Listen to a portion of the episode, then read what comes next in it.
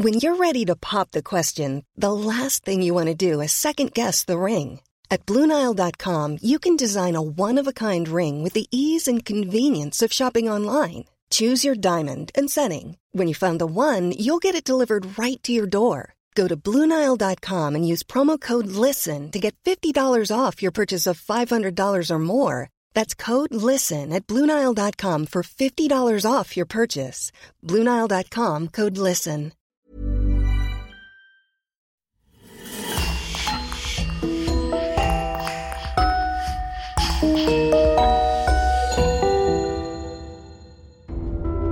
Bonjour et bienvenue à tous pour une nouvelle affaire criminelle.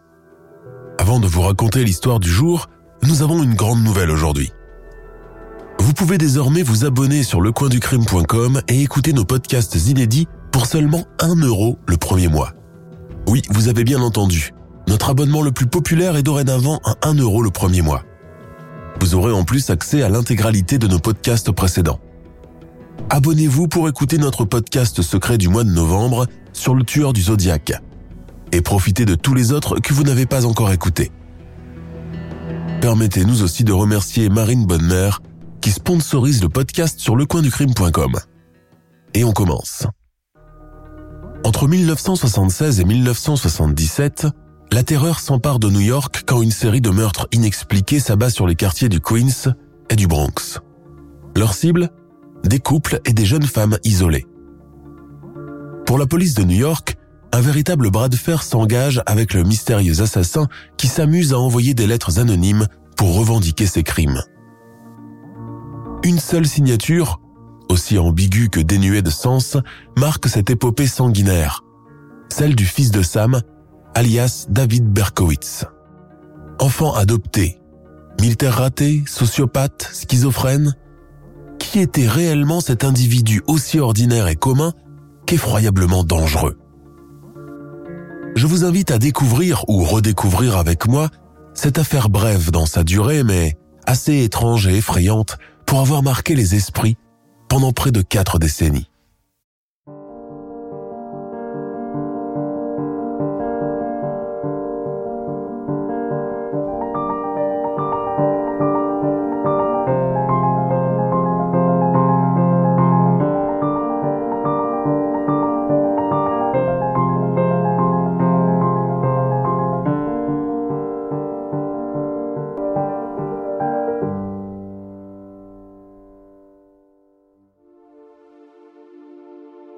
Du Bronx, New York, 1960. Pourquoi les boucheries cachères ne vendent-elles pas du bacon? Cette question est revenue souvent sur la table du petit déjeuner de la maison de la famille Berkowitz, qui, sans être extrêmement religieuse, n'en observe pas moins la loi judaïque qui se rapporte à la nourriture licite et illicite. Mamie, tu sais, dans ma classe, tout le monde mange du bacon pour le petit déjeuner. Le bacon, ouf, ouf, ce n'est pas digeste. Hachem, Dieu sera fâché contre toi. Pourquoi? Parce que lui a interdit le bacon. Mais pourquoi? Dave, mon poussin, tu ne veux donc pas goûter au gnocchi que je t'ai préparé? Comprenant qu'il est inutile d'insister, l'enfant se replonge dans le silence, s'empare de sa fourchette et commence à détailler son knish fourré de rillettes de poulet, d'oignons et d'herbes aromatiques. Mamie Pearl sourit. L'enfant a l'air d'apprécier et d'oublier pour un moment son histoire de bacon. De l'autre côté de la table, papa souffle sur son thé pour ne pas se brûler les moustaches en l'avalant. Dans ce petit appartement exigu du Bronx, où se superposent cuisine, salle à manger et deux chambres, l'odeur de tout ce que cuisine Mamie Pearl flotte partout et s'infiltre jusque dans le sofa, pourtant couvert en permanence d'une housse en plastique comme tout le reste de son mobilier d'ailleurs. En digne mama juive, Pearl Berkowitz est préoccupée et motivée par une seule pensée. Nourrir sa famille à satiété, et parfois même au-delà, parce que l'amour ne peut se manifester qu'ainsi. Elle tire beaucoup de fierté de voir les assiettes de son fils et de son mari remplies de nourriture à rabord à chaque repas. Son Dave, son David chéri, elle l'aime et il tient plus que la prunelle de ses yeux. Il ne prend pas de joues, il ne grossit pas ce garçon. Pourtant, il mange tout ce que je lui sers. soupire-t-elle de temps en temps. La vie des Berkowitz, venus de Pologne dans les années 40 pour fuir le nazisme et l'antisémitisme ambiant, tourne autour de leur fils, leur quincaillerie, les fêtes religieuses et de tout ce qui se rapporte à la communauté. Comme tous les exilés restés sans famille, ils ont tissé des liens avec leur voisinage composé de juifs ashkénazes, comme eux venus d'Europe centrale. L'autre partie du quartier est départagée entre les gens de couleur, les Italiens et les Portoricains. Le couple Berkowitz, bien que n'étant plus très jeune, s'aime encore profondément. Ils dorment dans deux lits séparés comme le veut la tradition, se tiennent tendrement la main chaque soir, se regardent longtemps avec une infinie tendresse avant de fermer les yeux. Au sein de cette famille qui s'exprime en anglais à l'extérieur et en yiddish et polonais dans l'intimité du foyer, règne beaucoup d'amour, de respect et de complicité. Si Mamie Pearl est connue pour être bavarde, cajoleuse, friande de ragots, pleurnicheuse, sensible et généreuse, son mari Nathan n'est pas très démonstratif, préférant se mêler de ses affaires. Il écoute plus qu'il ne parle et a souvent le nez plongé dans ses comptes, une cigarette au bec, additionnant des nombres interminables. Parfois, il laisse David grimper sur ses genoux, à la manière d'un chat envahissant. Lui prête son stylo, son carnet, sa calculette, et l'enfant se met à dessiner des cercles et donner le résultat de 10 dollars ou un 5 dollars qui font 5 dollars. Je le vois déjà comptable, mamie, s'écrie le papa tout orgueilleux. Mazel tov, lui répond-elle en touillant sa soupe. Pourtant, David, né Broden, n'est pas le fils naturel de ce couple qu'il adore. C'est un enfant adopté, presque offert par sa génitrice à sa naissance. Nathan et Pearl ont rapidement pris contact avec la maman, Betty Broden, par l'intermédiaire d'un commerçant du quartier, et le nourrisson a atterri chez eux comme un don du ciel. Depuis, il est devenu leur fils. Pearl a tissé des liens tellement forts avec lui que si Betty revenait un jour le réclamer, elle serait capable d'en mourir. En 1966, David Berkowitz fête ses 13 ans. Et par la même occasion, sa bar mitzvah, étape imminente pour chaque garçon juif qui passe ainsi du monde de l'enfance au monde des hommes et des adultes. Son père lui fait cadeau de 100 dollars et sa mère lui fait faire un nouveau costume. Enfant solitaire depuis toujours, il fait des efforts surhumains pour bien s'intégrer à l'école sans trop y réussir. S'il est aimé, bien entouré et sans cesse couvé par ses parents, il est relégué au fond de la classe à l'école. Élève médiocre, introverti, d'une timidité maladive, il est incapable de se faire des amis et passe la récréation dans un coin, à se tourner les pouces, tandis que les autres garçons jouent au ballon et aux billes. Cette situation l'oppresse et il commence à faire des crises de colère de plus en plus violentes. Ni les supplications de sa mère, ni les remontrances des professeurs, ni les fessées du principal, ni les heures de colle ne parviennent à le calmer. Désemparé, ses parents l'emmènent consulter un psychiatre qui lui prescrit des médicaments contre la dépression, en vain. En 1966, il est inscrit à la Christopher Columbus High School où il termine son premier cycle. C'est durant cette période que Pearl Berkowitz apprend qu'elle est atteinte d'un cancer du sein. Elle passe de longs séjours à l'hôpital pour recevoir ses soins et lorsqu'elle rentre à la maison, généralement esquintée, elle va directement dans sa chambre plongée dans le noir. C'est une période très éprouvante pour son fils qui ne la voit plus aussi souvent qu'il ne l'aurait voulu.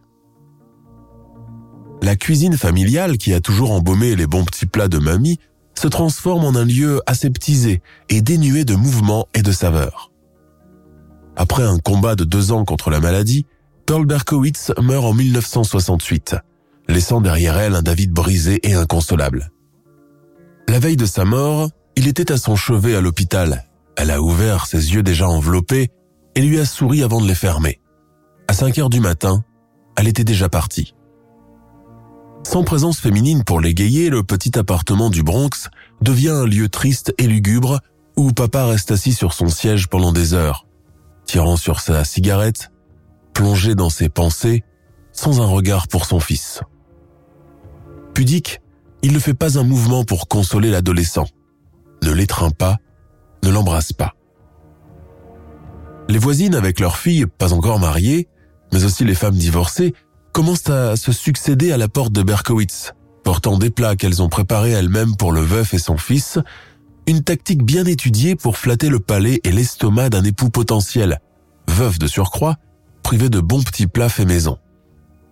Incapable de gérer seul son fils, son ménage et son veuvage encouragé par le voisinage, Nathan le quincailler décide de se remarier et annonce le projet à David.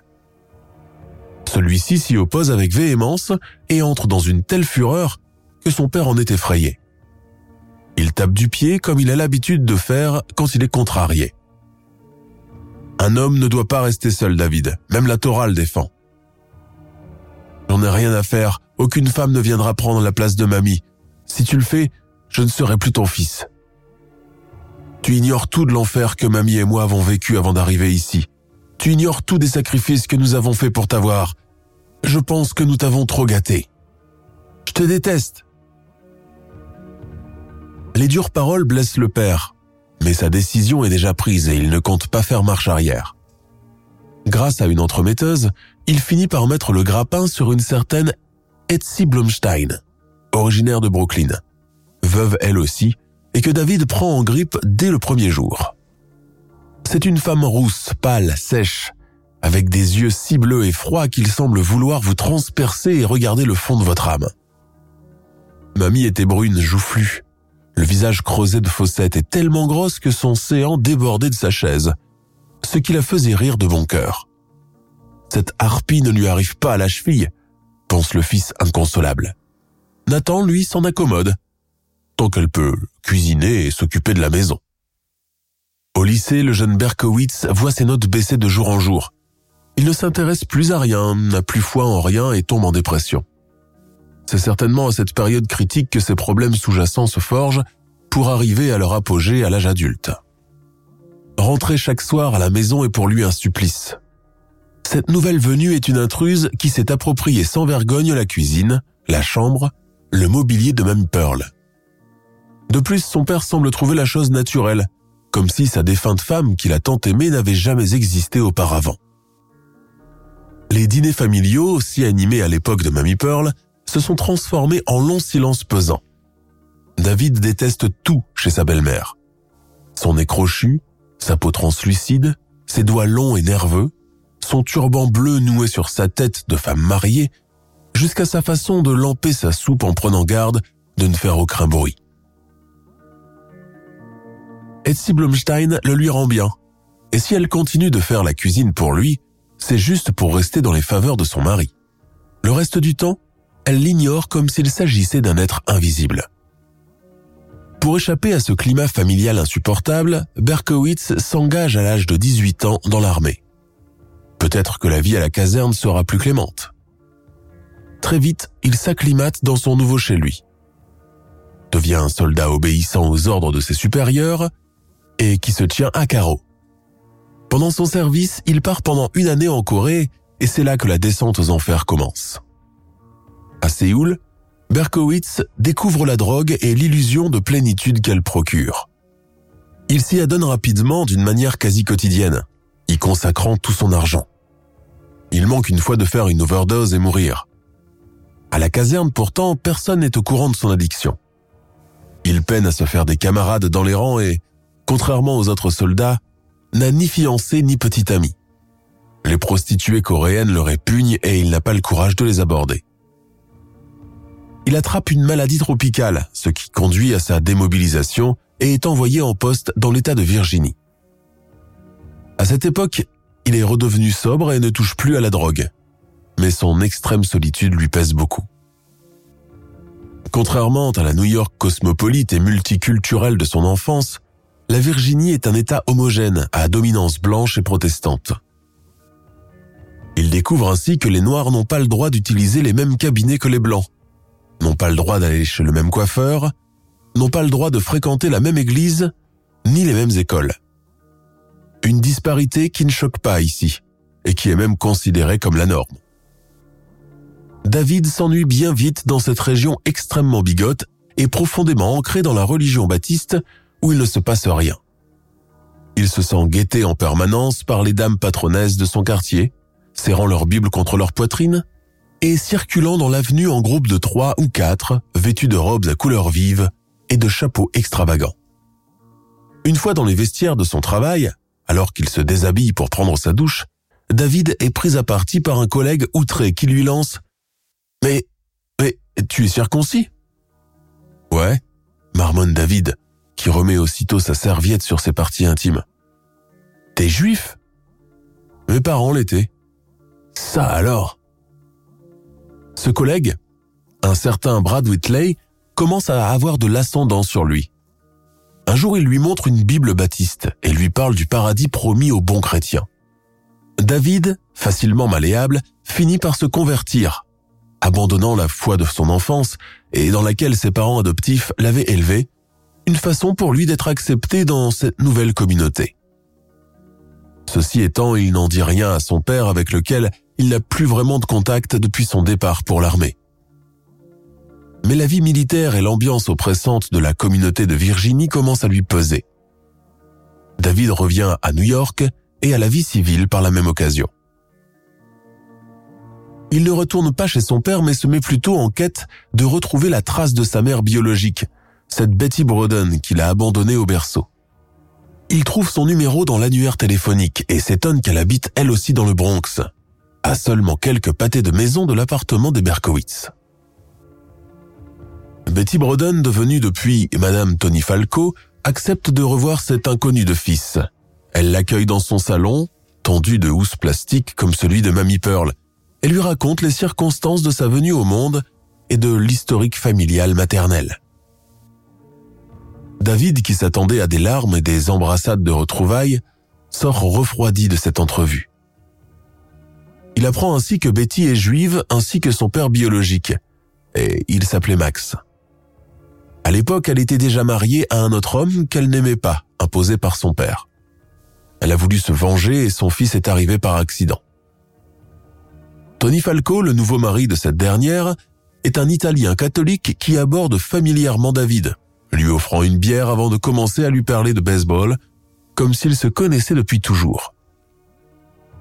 Tu reviendras nous voir, hein? lui lance-t-il en guise de revoir, mais le visage figé de Betty lui fait comprendre qu'il n'y aura pas de prochaine fois. David est scandalisé à l'idée d'être le fruit d'une relation adultérine. Scandalisé de savoir que sa mère trompait son mari de l'époque. Elle n'a rien de la pureté de Mamie Pearl, qui a été toute sa vie fidèle corps et âme à Nathan Berkowitz. Cette rencontre, loin de l'apaiser, le tourmente. Peut-être avait-il un peu trop surestimé cette mère qu'il n'a jamais connue. Il s'attendait à ce qu'elle lui tombe dans les bras, qu'elle prenne de ses nouvelles, qu'elle cherche à savoir comment il a vécu avec ses parents adoptifs. Rien. Perla Berkowitz était une femme charitable. Je savais que tu étais entre de bonnes mains, lui dit-elle pour se déculpabiliser en fourrant une cigarette dans le coin de sa bouche, tout en lui demandant s'il avait un briquet. Perla, charitable, c'était la meilleure maman du monde, contrairement à toi, voudrait-il répondre. Mais il s'en abstient. Le voilà renié une seconde fois par celle qu'il a mise au monde. David a un goût amer à la bouche et une boule dans l'estomac. Il se met à douter des femmes, il commence dès lors à les considérer comme des êtres vénales et égoïstes. Il s'installe dans un petit appartement du Queens, de ceux qu'on loue aux célibataires, un deux pièces cuisine avec toilette. Sans réel diplôme en poche et sans aptitude, il prend les emplois qu'il trouve pour survivre. Généralement agent de sécurité dans des centres commerciaux ou chauffeur de taxi. Il se fait par la suite embaucher à la poste, l'United States Postal Service, en tant qu'agent de tri. C'est à cette époque qu'il commence à être fasciné par le feu et développe une obsession pyromane. Cela lui confère un sentiment de pouvoir et le fait de déclencher l'alarme incendie et voir les pompiers arriver lui donne de la satisfaction. Mais il faut savoir que ces incendies ne sont pas déclenchés dans le but de nuire à quelqu'un. David remarque qu'à chacune de ces tentatives, il jouit sexuellement et cela lui procure de la sérénité. L'acte même de mettre le feu devient un besoin vital chez lui, car accompagné d'une forte dimension érotique. En 1976, il déménage et s'installe au dernier étage d'un immeuble de Pine Street. Sa pyromanie continue de plus belle. Les voisins commencent à remarquer des choses bizarres dans l'immeuble et le quartier. Des chiens et des chats domestiques sont retrouvés morts et des incendies sont déclenchés assez fréquemment, sans qu'on sache ni comment ni pourquoi. Cela devient tellement récurrent que les pompiers sont appelés au moins deux fois par semaine dans ce quartier. Le nouvel appartement des Berkowitz est encore plus petit que le précédent, mais l'ancien militaire s'en accommode. Ses soirées sont mornes, le silence de son logis, le bruit des canalisations et celui du robinet de la cuisine qui goûte l'irritent au plus haut point et lui rappellent sa solitude. Dans ces moments, les paroles de son père lui reviennent en mémoire. Un homme ne doit pas rester seul. Ses nuits sont agitées, sans sommeil ou accompagnées de cauchemars. Chaque nuit, ou presque, il fait le même. Il rêve de mamie sur son lit d'hôpital, le sein gauche amputé, pleurant, et le suppliant de rester auprès d'elle. Il rêve de cette sorcière d'Esti Blumstein lui servant une assiette où gît un rat crevé avant de partir dans un grand éclat de rire démoniaque. Il rêve de Betty Broden lui brûlant le bras avec sa cigarette en lui inscrivant le mot bâtard sur sa peau. À chaque fois, il se réveille en sursaut, le cœur battant, et reste les yeux grands ouverts à fixer le plafond jusqu'au matin. La fenêtre de la chambre de David Berkowitz donne directement sur un parking insalubre entouré de grillages où vit un certain Sam Carr, à moitié clochard. Il l'a croisé plus d'une fois, muni d'un vieux caddie brimballant, récoltant les déchets du quartier, accompagné d'un chien ou deux. L'odeur pestilentielle de Sam Carr, son œil droit atteint de cataracte, sa bouche édentée et sa peau grêlée révulsent le jeune postier à chaque passage. Carr possède plusieurs chiens, notamment des labradors et des bergers allemands qu'il élève et dont il a fait des compagnons de vie. Chaque nuit, leurs aboiements incessants effrayent et énervent l'insomniaque David. Quelques jours plus tard, n'y tenant plus, il envoie plusieurs lettres anonymes de menaces au propriétaire des chiens, mais ce dernier n'en a rien à faire. Pire, quand il lui arrive de le rencontrer, il le nargue en ouvrant sa bouche dépourvue de dents, dans un sourire qui ressemble plus à une grimace hideuse, comme s'il savait que c'était lui qui avait envoyé les lettres. David en a la chair de poule.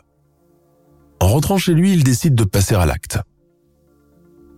Ces maudits chiens sont habités par le démon. Deux jours plus tard, Berkowitz s'empare de son revolver et tire sur l'un d'eux, un labrador noir, et le blesse grièvement. Il remonte en hâte dans sa voiture et démarre en trombe, heureux et satisfait. Avoir fait du mal à ce chien lui a procuré encore bien plus de plaisir que les incendies avortés. Les jours suivants, il apprend de la bouche d'un voisin que le clochard a déménagé sa planque dans un autre squat du quartier. En avril 1976, David rend visite à l'un de ses anciens camarades de l'armée, un certain Bill Parker, qui vit désormais au Texas. Berkowitz débarque chez lui à l'improviste et s'installe dans son salon comme s'il se téléphonait tous les jours. Après avoir accepté la bière et les cacahuètes grillées proposées par Parker, David entre dans le vif du sujet. Bill, il me faut un fusil, un bon. Tu peux me dépanner? Ce dernier accepte de l'aider et ils se rendent ensemble chez un prêteur sur gage, puis dans une armurerie où Berkowitz choisit un revolver Charter Bulldog calibre 44. Bill Parker ignore alors tout des plans de son ami. De retour à New York, à bord de sa Ford Galaxy couleur moutarde, David passe à présent ses soirées à sillonner les rues du Queens, de Brooklyn et du Bronx. À la recherche de quoi, de qui? Il l'ignore lui-même. Un soir, il aperçoit son père Nathan, coiffé de son sempiternel chapeau noir, appuyé sur une canne, une brioche de Shabbat sous l'aisselle, traversant péniblement la rue et obligeant les voitures à patienter sur son passage. Il le trouve décharné, effroyablement vieux et triste. David en a le cœur serré. Mamie était leur repère et, à présent qu'elle n'est plus, les deux hommes sont devenus des étrangers l'un pour l'autre. C'est la dernière fois que David verra son père. Pendant l'été 1976, alors que la canicule s'abat sur New York, faisant veiller tard tout le monde, David continue ses virées à bord de sa voiture. Il aperçoit des couples enlacés, sirotant nonchalamment un soda ou une bière, accoudés à leur voiture. Il se met à s'imaginer lui-même dans cette situation, une fille brune dans les bras, gloussant sous ses baisers, et puis finit par balayer cette pensée. En vérité, il déteste ce bonheur qu'il a sous les yeux, ces couples qui s'aiment au vu et au su de tous, affichant crânement leur complicité et leur désir mutuel. Connaîtra-t-il jamais pareille félicité? En juillet 1976, Donna Loria, 18 ans, rentre de soirée avec son ami Johnny Valenti. Toutes les deux sont infirmières de vocation et travaillent à l'hôpital Our Lady of Hope du Bronx. Les deux jeunes filles habitent le Queens dans une rue à dominance ethnique italienne. Confortablement assises dans la voiture, elles discutent allègrement de leur soirée et se disent des choses dans l'oreille par pur réflexe. Comme il fait chaud, Jody, qui est au volant, baisse les vitres pour laisser passer un peu d'air frais. Finalement, elles se séparent en s'embrassant sur la joue et en se souhaitant bonne nuit. Donna descend. À cet instant, un homme s'approche d'elle. En une fraction de seconde, il sort son revolver et tire. Donna s'effondre, morte sur le coup. Il disparaît aussitôt dans la nuit. Jody, elle, n'est pas touchée. La police arrive sur les lieux. Au commissariat, Jody Valenti donne une description très précise du tueur. Un homme blanc trapu avec des cheveux noirs frisés. La police consacre les jours suivants à chercher l'individu mais, faute d'indices, finit par abandonner. Le 23 octobre 1976, Carl Denaro et sa petite amie Rosemary Kinan sortent d'une discothèque de Brooklyn. Carl Denaro est un beau jeune homme brun aux cheveux longs. Le couple marche le long d'une avenue piétonne en fumant une cigarette quand ils sont accostés par un homme qui leur tire dessus avant de prendre la fuite. Denaro reçoit une balle dans la tête mais survit. Son ami succombe à ses blessures. Le tueur a vu Carl Denaro par derrière. Il a pensé qu'il s'agissait d'une femme en voyant ses cheveux longs. Le week-end de Thanksgiving, c'est au tour de Donna de Massy, 16 ans, et son ami Johan Lomino, 18 ans, de se faire aborder par le mystérieux tueur. Johan reçoit trois balles dans l'abdomen et une autre dans la colonne vertébrale. Donna, elle, n'est blessée qu'au bras. Les deux filles survivent à l'attaque, mais Johan apprend qu'elle ne pourra plus remarcher. Le 30 janvier 1977, à Forest Hills, Christine Freund, 26 ans, et son fiancé John Deal, 30 ans, sont dans leur voiture dans leur quartier du Queens. La voiture de John est stationnée dans une ruelle dépourvue de lampadaires. Le couple décide d'avoir un rapport sexuel. Ils sont mitraillés à travers la vitre alors qu'ils sont en plein zébat. Christine meurt sur le coup mais John, bien que grièvement blessé, survit à l'attaque. Entre les quartiers du Bronx et du Queens, la panique commence à s'emparer de la population. Les policiers, de leur côté, commencent à faire le lien entre ces attaques répétées, qui présentent beaucoup de similitudes, des jeunes couples, les filles aux cheveux longs bruns, tous issus des communautés italiennes ou juives. Sur le lieu de l'attaque de John Deal et Christine Freund, la police retrouve une balle de calibre 44. À partir de là, le mystérieux assassin est surnommé par la presse The 44 Caliber Killer. Le 8 mars 1977, à Dartmouth Street, à seulement une rue plus loin de la tuerie précédente, le tueur s'en prend à Virginia Voskerishian, une jeune arménienne de 21 ans. Virginia rentrait toute seule à pied après avoir révisé dans une bibliothèque du quartier. L'individu l'a suivie de loin. Il l'abat d'un coup de pistolet en pleine rue. Virginia a essayé de se protéger avec son sac à main et ses livres, mais la balle les a traversés avant de se loger dans son cerveau. Durant son autopsie, le légiste extrait la balle de son crâne et la confie à la police afin qu'elle soit comparée à celle trouvée précédemment. Les deux concordent parfaitement. Le 17 avril 1977, Ed O'Sullivan et Joseph Coffey, de la police new-yorkaise, sont dépêchés d'urgence dans le Bronx le tueur a frappé une nouvelle fois. En soulevant le drap noir, il trouve deux corps ensanglantés, Mort, il s'agit de Valentina Suriani et son petit ami Alexander Easy, âgé de 18 et 21 ans. Mais ce n'est pas tout. Un autre policier tend une note manuscrite à Joseph Coffey. Je suis un monstre, je suis le fils de Sam et je vis pour qu'on me chasse. Depuis la fenêtre du grenier, je vois le monde passer. Je n'en fais pas partie. Je ne suis pas sur la même longueur d'onde que les autres. Je suis programmé pour tuer. Je dois honorer mon père. Le fils de Sam Que veut dire cela? Les différents commissariats de police se donnent le mot. La lettre est photocopiée et distribuée. Un tueur embusqué se proclame le fils de Sam. Cette lettre est la première d'un long échange épistolaire à sens unique. Deux jours plus tard, la police met en place une sorte de groupe d'intervention d'urgence baptisé Omega, dans l'espoir de pister et arrêter le fils de Sam. Cette unité regroupe les enquêteurs de tous les commissariats et les patrouilleurs en uniforme. Jusqu'à 300 policiers sont mobilisés rien qu'entre le Queens et le Bronx où ont lieu la plupart des tueries. Le 30 mai, alors que toute la police new-yorkaise est sur ses trousses, l'assassin envoie un nouveau courrier. Cette fois, il n'est pas destiné à la police, mais à la rédaction du New York Daily News. Je vous salue depuis les caniveaux de New York où se mêlent les déjections de chiens, le vomi, le mauvais vin, l'urine et le sang. Depuis les égouts de New York, qui avalent toutes ces réjouissances que les éboueurs balayent, depuis les fissures des trottoirs de New York où se nichent les fourmis qui se nourrissent du sang séché. En un jour, tous les New-Yorkais apprennent le contenu du message rendu public.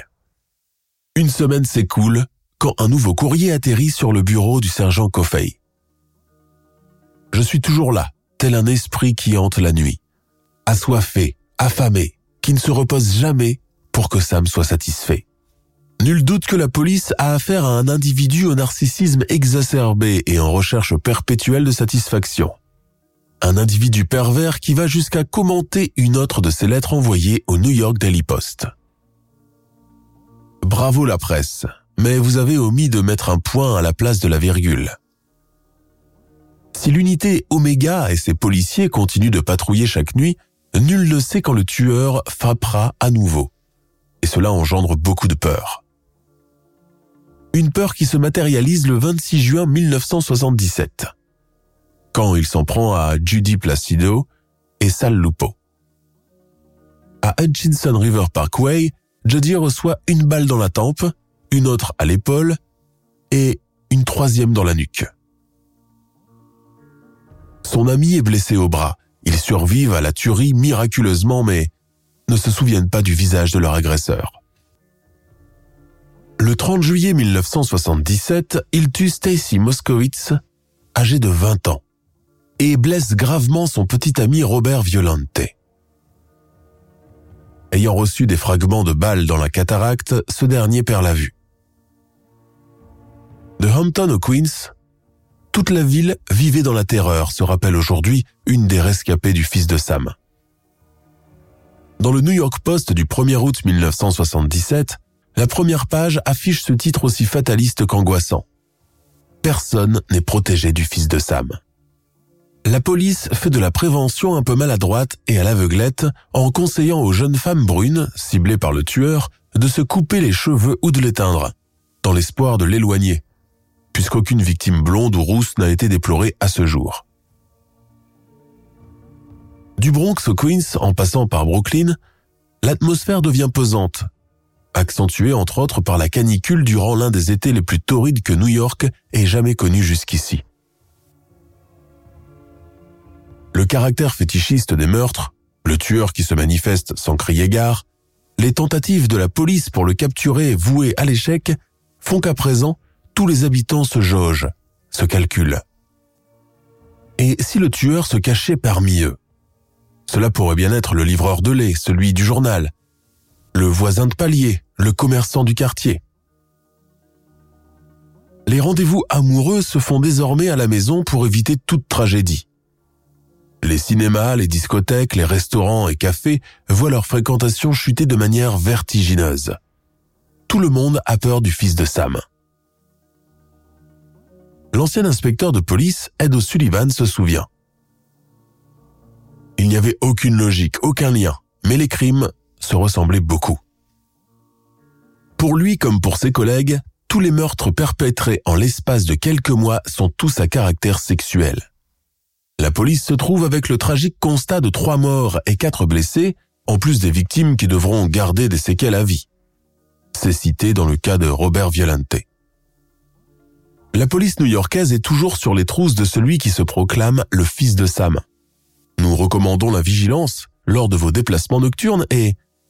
Fumier Assis dans son petit salon salle à manger, David Berkowitz éteint d'un coup sec sa télévision. Il jubile, il se sent tout puissant pour la première fois de sa vie. Lui, l'enfant renié, le militaire raté, le vieux puceau qui n'a jamais connu une femme, a mis toute la ville sans dessus dessous. À chaque cri, chaque bout de chair éclaté, chaque traînée de sang sur le trottoir, il a éprouvé de la plénitude, encore plus qu'à l'époque où il se droguait jusqu'à en perdre connaissance. Il se rend dans sa kitchenette où, muni d'un feutre, il commence à faire des rayures sur un papier collé sur son frigo. Il a des plans pour la semaine prochaine. Il retourne à son sofa et commence à rédiger une lettre. Le 10 août 1977, une autre journée étouffante s'annonce. À 7 heures du matin, le soleil darde déjà ses impitoyables rayons dans un ciel tout bleu. David Berkowitz ne travaille pas aujourd'hui. Il monte dans sa voiture en direction du Costco où il fait habituellement ses courses. À son retour, il gare sa voiture à côté d'une bouche d'incendie et monte à son appartement. Quand il redescend quelques heures plus tard, il est fâché de trouver un PV laissé sous son pare-brise. Il retire la contravention et la jette par terre. Il ne sait pas qu'à l'instant il commet un grave impair, celui-là même qui va finir par le coincer. Cette simple histoire de PV impayé met la police sur sa trace, et ce qu'elle découvre à l'intérieur de l'habitacle tient de l'opération Commando. Sur la banquette arrière de la Ford Galaxy jaune, la police trouve une carabine Commando Mark III et un revolver de type Charter Bulldog calibre 44 utilisé habituellement par les tireurs de l'aviation. Dans la boîte à gants, elle découvre une liste des prochains meurtres que Berkowitz comptait commettre. Notamment une fusillade dans une discothèque de Long Island. Ed Sullivan et Joseph Coffey ont alors le pressentiment de tenir enfin le fils de Sam. Il est interpellé à 22 heures alors qu'il s'apprête à monter dans sa voiture. David Berkowitz ressemble au classique habitant du Bronx. Il est habillé d'un pantalon en toile, d'une chemise à manches courtes et d'une veste beige. C'est un jeune homme trapu, petit, bedonnant, à la peau pâle, aux cheveux noirs et frisottant. Il ne fait preuve d'aucune résistance quand les policiers lui ordonnent de les accompagner au poste. Tout sourire, il leur lance goguenard. Ça y est, vous m'avez eu. Vous en avez mis du temps. La perquisition de son appartement, décrit comme le logement type de tout célibataire masculin, commence entre-temps. Sur place, les enquêteurs trouvent différentes transcriptions au feutre noir sur les murs de la chambre à coucher, du salon, de la cuisine, des phrases incohérentes où un certain monsieur Williams revient sans cesse. La police trouve aussi des cartes de New York, du New Jersey et du Connecticut éparpillées sur le sol entouré au feutre rouge par endroits, probablement là où il comptait commettre ses futurs crimes. Les pièces à conviction sont emportées. Interroger Berkowitz s'apparente à un supplice tant il aime jouer avec les nerfs de l'inspecteur qu'il a en face de lui. Qui est ce monsieur Williams inscrit sur les murs? Oh, c'est un homme que je connais il parle dans ma tête, il me fait peur parfois. Pourquoi vous fait-il peur? Que vous demande-t-il de faire? C'est un kidnappeur d'enfants, il les garde dans sa cave. Il m'a demandé de les entraîner pour en faire de vraies machines à tuer. Parlez-nous de ce que vous comptiez faire dans cette discothèque. Je voulais faire une sortie flamboyante. Vous savez pourquoi? Il y a des boules à facettes et ça fait plein de couleurs. J'aime ça les couleurs. Pas vous, inspecteur?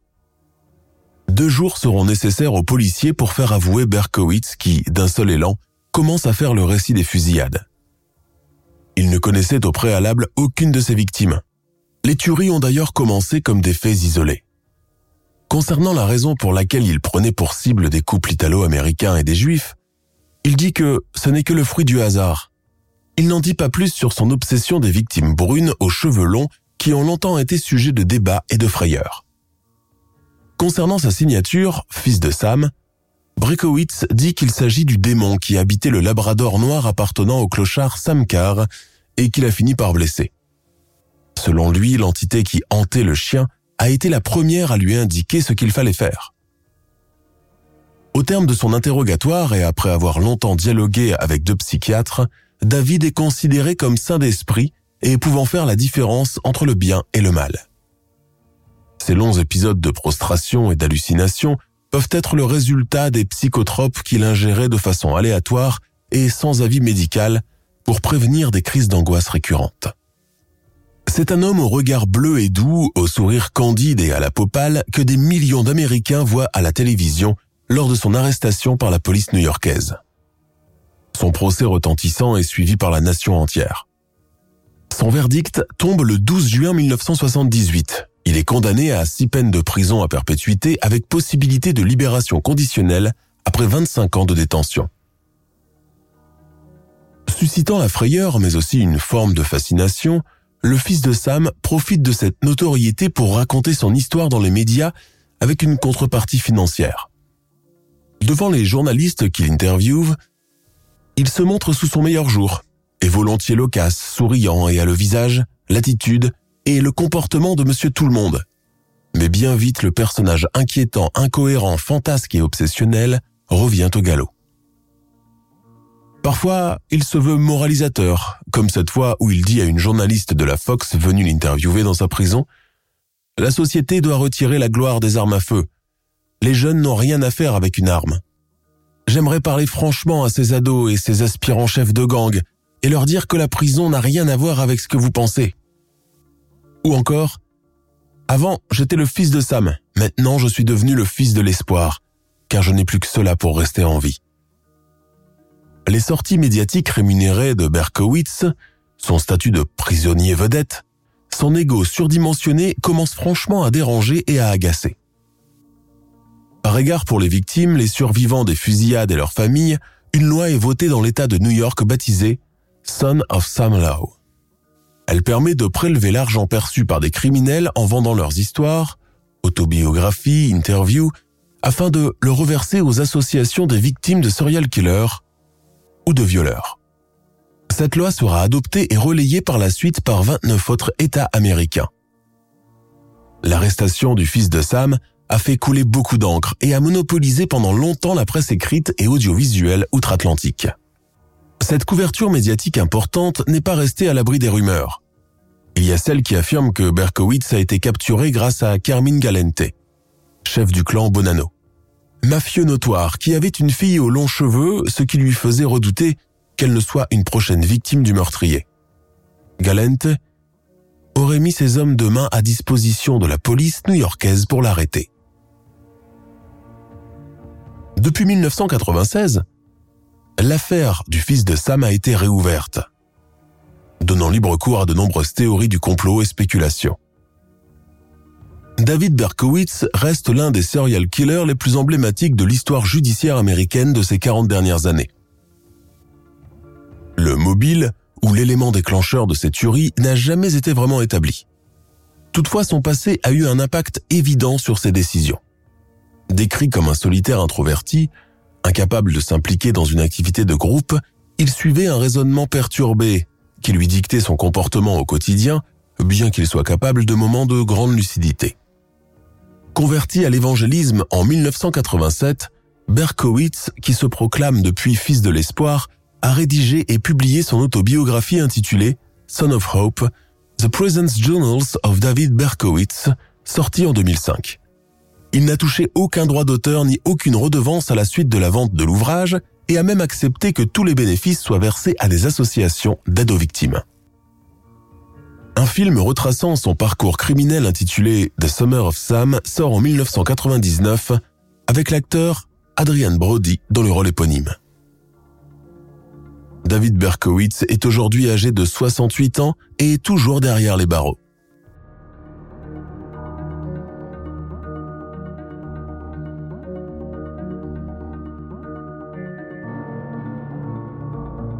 Nous sommes à la fin de notre émission du jour. N'hésitez pas à écouter les autres émissions du podcast et à prendre 5 secondes pour nous laisser un 5 étoiles sur iTunes.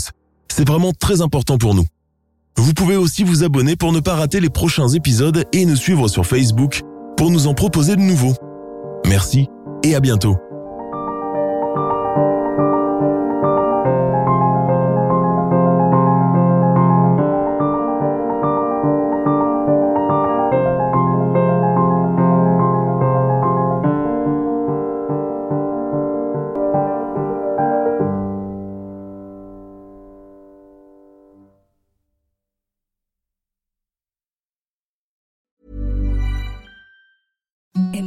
Softest sheets you've ever felt. Now imagine them getting even softer over time. That's what you'll feel with Bowl and Branch's organic cotton sheets. In a recent customer survey, 96% replied that Bowl and Branch sheets get softer with every wash. Start getting your best night's sleep in these sheets that get softer and softer for years to come. Try their sheets with a 30-night guarantee. Plus, get 15% off your first order at bowlandbranch.com. Code BUTTERY. Exclusions apply. See site for details.